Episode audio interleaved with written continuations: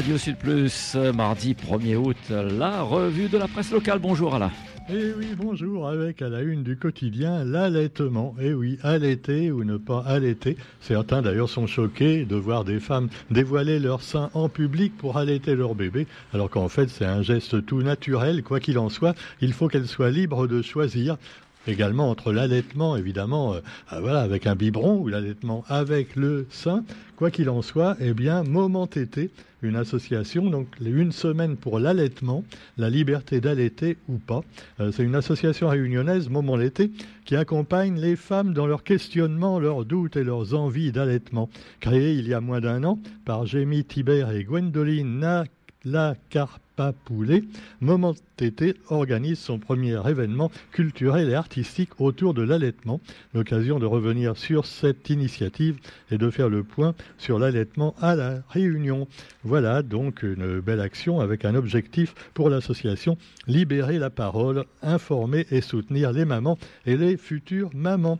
L'allaitement est également vu à travers le prisme de l'art et de la culture, à travers pas mal de photos, d'œuvres d'art et également de livres consacré à l'allaitement et au maternage. Et puis également, eh bien, la campagne sucrière qui débute. Ben oui, quand on parle de lait, on parle de sucre quelquefois aussi, hein, avec ou sans sucre. Et ben quoi qu'il en soit, première livraison au Gaulle, la campagne sucrière est lancée. Et pour la première fois, ce n'est pas dans l'Est, mais dans le Sud. Détail dans le quotidien d'aujourd'hui et dans le GIR également et les autres journaux, puisque la campagne sucrière, évidemment, c'est important à la Réunion. Nous avons, également dans l'actualité le moringue, une autre culture, mais euh, dans, un, autre, sens du mot culture, avec un challenge rond la terre à Sainte-Suzanne, la 14e édition de ce challenge qui s'est tenu dimanche à Sainte-Suzanne. Le moringue, donc le combat un petit peu, il y a un peu la même chose au Brésil, c'est une espèce de combat de danse en même temps, et finalement, eh bien, c'est beaucoup moins violent que le MMA, hein, je crois on dit MMA. Zéro tracas, oui. Euh, les mecs, tu vois, KO, voilà. Il euh, y a un Réunionnais qui a gagné le championnat par KO euh, avec un coup de coude dans la tête de l'autre, tu vois. C'est c'est sûr qu'après, le sport, c'est bon pour la santé. Tu vois, le mec, il a le cerveau en marmelade à 40 ans après, mais enfin bon, quoi qu'il en soit, des goûts et des, des, coups et des douleurs, ça ne se discute pas, n'est-ce pas, Roger? Bon, quoi qu'il en soit, eh bien, vous avez un art martial, le moringue, qui est ancestral et que les plus jeunes essaient de moderniser manque plus qu'il le fasse en battle de hip-hop, tu vois. Ça, non, quand même, faut, faut pas exagérer. Alors donc, afin de propulser les meilleurs combattants au plus haut niveau. Propulser les combattants, euh, tu me diras, pas en dehors du ring quand même. En fait, c'est pas un ring, c'est un rond, un peu comme le rond de coq. D'ailleurs, c'est des petits coqs des fois qui se battent. Hein, c'est un peu bon. Quoi qu'il en soit, vous avez également la musique qui elle adoucit les mœurs avec les francopholies.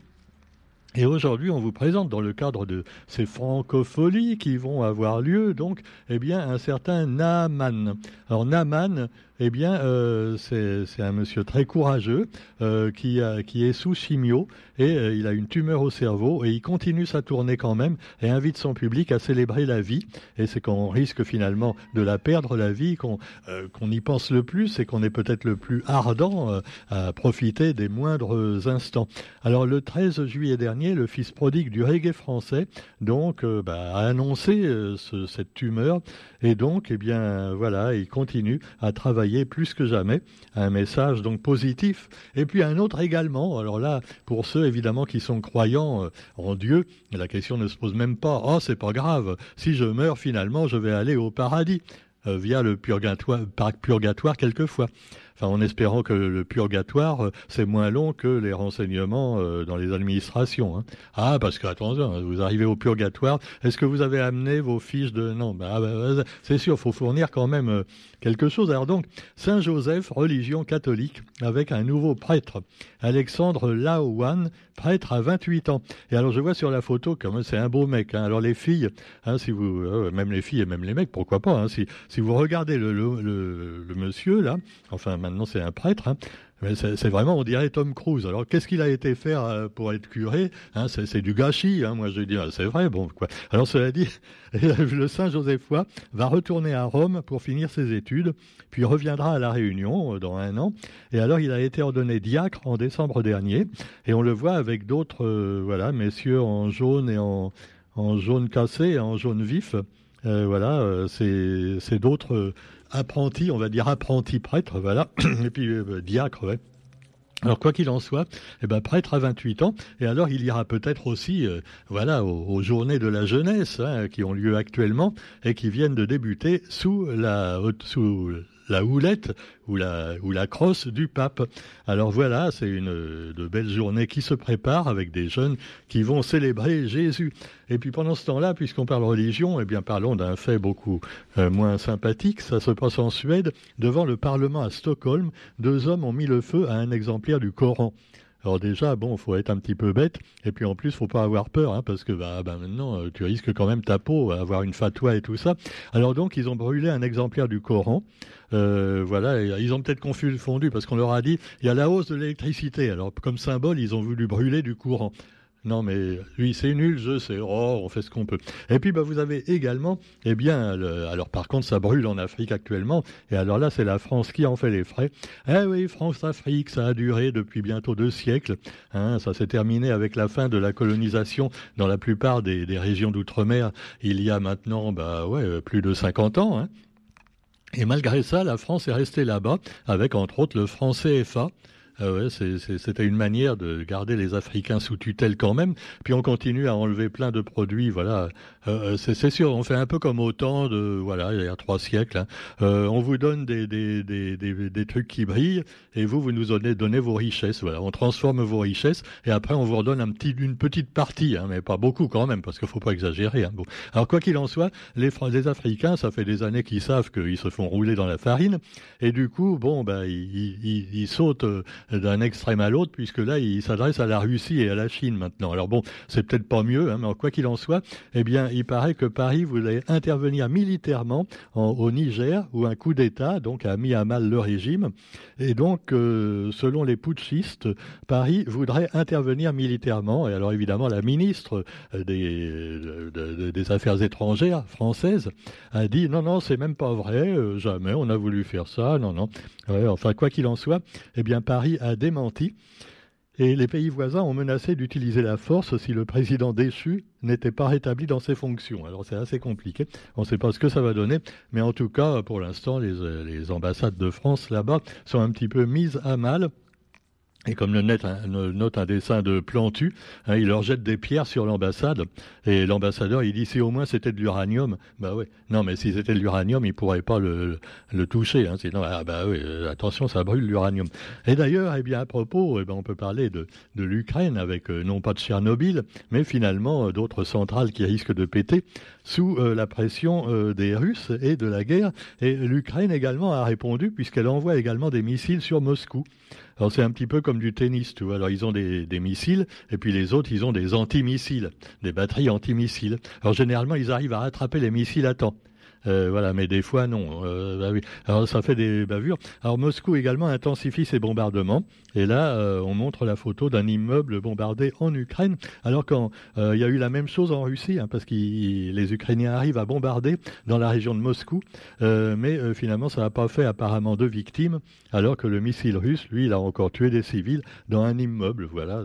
Alors cela dit, c'est encore, ça se passe à, à Krivy, Rig, voilà, une ville dont on n'a jamais entendu parler, mais maintenant on la connaîtra. Ah, c'est comme les villes du Niger hein, et du Congo où il y a des, milliers de morts quelquefois.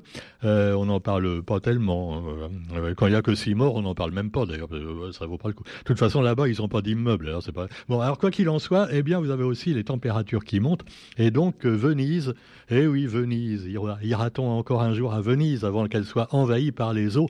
Et c'est ainsi qu'elle risque d'être protégée officiellement, euh, donc dans le cadre de l'ONU et pour patrimoine mondial de l'humanité, puisque encore une fois, eh bien Venise euh, continue à pourrir euh, sous l'effet de, des flots et euh, avec la montée des températures et donc des océans, ça risque également de faire monter le niveau de la mer et également en Méditerranée et en Adriatique. Donc juillet, 18e mois consécutif au-dessus des normales, dit Météo France. Alors malgré ça, il y a toujours de la polémique. Est-ce que c'est pas, disent les complotistes, un moyen de nous faire penser à autre chose. Euh, voilà, euh, les températures montent. Euh, oui, il va faire 60 degrés d'ici quelques années. C'est pour faire peur aux gens et qu'ils oublient un petit peu les autres choses que nous préparent les gouvernements. Ah ouais, par exemple, un nouveau virus hein, pour l'année prochaine. Hein, n'est-ce pas, Roger hein? T'y crois, toi, t'as mis ton pull parce que tu veux pas attraper la grippe, hein, espèce de complotiste. Alors donc voilà, alors tout ça, alors c'est marrant parce que les complotistes, des fois, ils sont d'accord avec un truc et pas avec un autre. Ah, c'est très compliqué. Hein. Bon, quoi qu'il en soit, je sais pas, mais euh, chez nous, pour l'instant, ça reste encore assez frais. Mais euh, heureusement, parce que ça voudrait dire qu'en été, après, on aurait 60 degrés à l'ombre et si on a de l'ombre. Nous avons aussi l'actualité sportive, et là, eh bien, c'est le mondial de foot féminin avec Hervé Renard. Euh, alors ça doit être un entraîneur, voilà. Oui, c'est l'entraîneur de ces dames. C'est un beau gosse aussi, il vient pas mal. Hein. Euh, cela dit, il n'est pas là pour draguer, il est là pour former les filles. Et de toute façon, s'il reçoit un coup de pied dans les tibias, il va voir ce que ça fait, hein, même avec une femme. Alors quoi qu'il en soit, il, paraît que le, sexe, le, sexe, le sélectionneur... oh, je l'ai pas fait exprès, celle-là, Roger, ça va, hein, commence pas. Le sélectionneur des Bleus, Hervé Renard, attention, un renard dans le poulailler, alors Oh, oh macho, c'est pas beau de dire ça. Hervé, Renard, maître dans l'art de trouver les bons mots. Des paroles fortes avant le match contre le Brésil au mondial. On fait mouche 2 à 1 pour les, le, eh oui, 2 à 1 pour les filles. Alors, la causerie légendaire à la mi-temps d'Argentine-Arabie Saoudite en novembre.